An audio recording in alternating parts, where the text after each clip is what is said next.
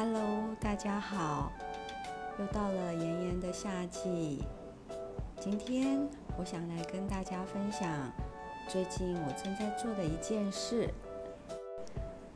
你听过豆芽菜？你敷过豆芽菜吗？你知道豆芽菜是怎么来的吗？在我很小很小很小的时候，我最喜欢跟着外公到老家附近一家面摊点一碗切阿米。这碗面汤白嫩嫩的面条就泡在浓郁的大骨汤里面，老板娘还会加上特制的肉酱，还有韭菜，然后就是一大把满满的豆芽菜。我喜欢那一大把的豆芽菜，搭配浓郁的大骨汤汁，爽口又美味。那可是我小时候跟外公最美好的回忆之一。你呢？你曾经有什么样跟豆芽菜美好的回忆吗？现在让我来考考你，你知道豆芽菜是用哪一种豆子做成的吗？第一，红豆；第二，绿豆；第三，黄豆。你心里的答案是哪一个呢？如果你的答案是第二，绿豆，那么你就答对喽。在台湾的奇拉米通常用的就是绿豆敷成的豆芽菜。现在我们再来考考你。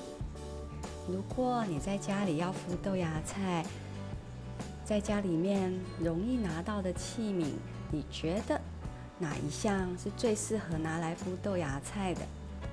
第一是完全透明的玻璃器皿，第二是纸质的一个器皿，第三是不锈钢的老式的茶壶。你觉得是哪一个更适合来敷豆芽菜呢？在公布答案之前呢，我先来跟大家聊聊敷豆芽敷得好与不好的几个关键因素。首先呢，豆芽用绿豆制成的，会建议刚取到的干燥绿豆。